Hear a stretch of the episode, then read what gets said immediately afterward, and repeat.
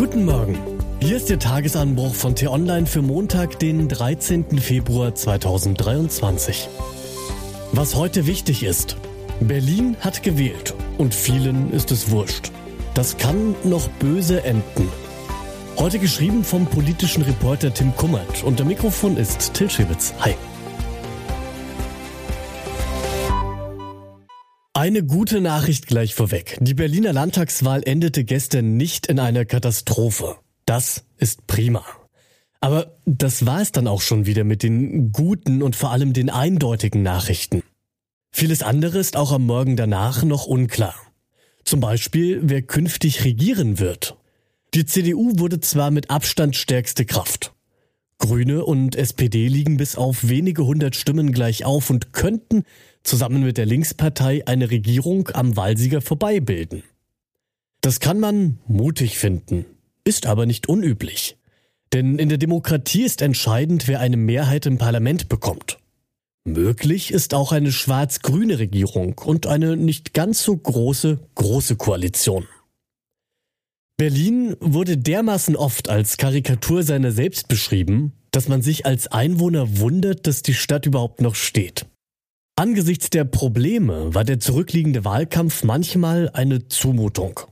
Der Slogan Grün und gerecht, den die Ökopartei plakatierte, ist eine nette Alliteration. Aber kein präziser Kompass.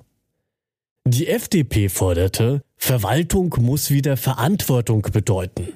Ah ja, und die SPD hängte allen Ernstes die Forderung auf, Dönerpreisbremse jetzt. Natürlich sind das nur einzelne Beobachtungen. Doch es ist gefährlich, wenn ein politischer Diskurs die Wähler nicht mehr erreicht. Denn das eigentliche Problem ist, es scheint vielen Berlinern schlicht egal zu sein, wer sie regiert. Die Wahlbeteiligung lag bei etwa 65 Prozent. Nur einmal seit 1949 war sie niedriger. Mehr als ein Drittel der Wahlberechtigten hat also nicht über die Politik mitentschieden, die ihr Leben betrifft. Neu ist dieser Trend nicht, doch er wird zunehmend gefährlicher. Udo Lindenberg hat das Wort Scheißegalien als Bezeichnung für einen fiktiven Ort erfunden. Ein wenig wirkt es manchmal, als wäre damit Berlin gemeint. Dass es vielen Wählern egal zu sein scheint, wie Probleme gelöst werden, das verwundert auch deshalb, weil es eigentlich um große Zukunftsfragen geht. Nicht nur in Berlin, sondern in ganz Deutschland. Ein zentrales Thema im Wahlkampf war, so wie in vielen anderen Regionen auch, die Verkehrspolitik. In Berlin gibt es da plakativ die Friedrichstraße.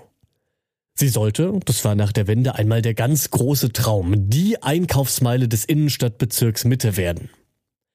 Davon redet heute keiner mehr. Denn die paar hundert prominentesten Meter sind inzwischen eher ein Symbol für den Niedergang der Innenstädte. Auch bei der Stadtautobahn A100 gibt es im Kleinen den gleichen Streit, bei dem sich aktuell im Großen auch die Bundesregierung zofft. Und neben der Verkehrspolitik steht eben auch noch die Frage rum, wie es zu Ausschreitungen wie in der Berliner Silvesternacht kommen konnte. Wie kann es sein, dass ein Staat sich teilweise nicht mehr traut, in bestimmten Stadtbezirken mit der Polizei vorzurücken? Also, was tun?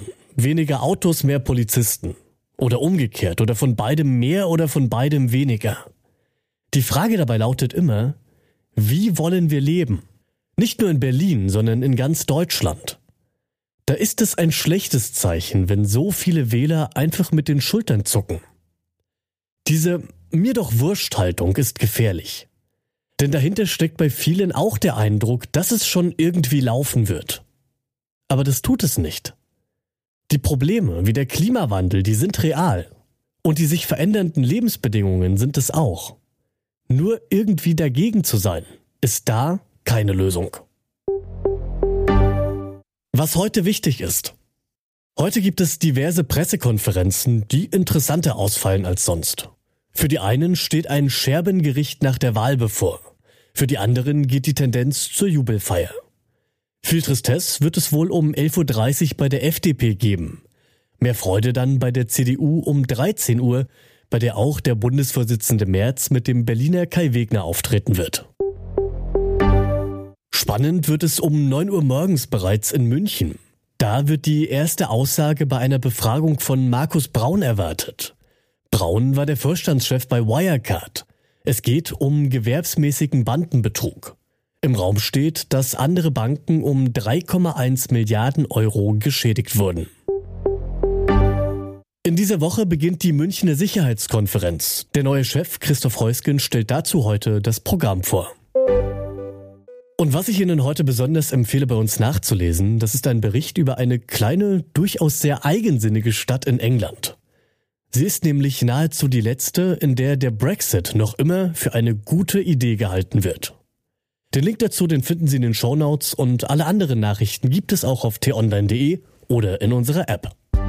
Das war der T-Online Tagesanbruch, produziert vom Podcast Radio Detektor FM. Immer um kurz nach sechs am Morgen zum Start in den Tag. Abonnieren Sie den Tagesanbruch doch, dann verpassen Sie keine Folge mehr. Bis zum nächsten Mal. Ciao.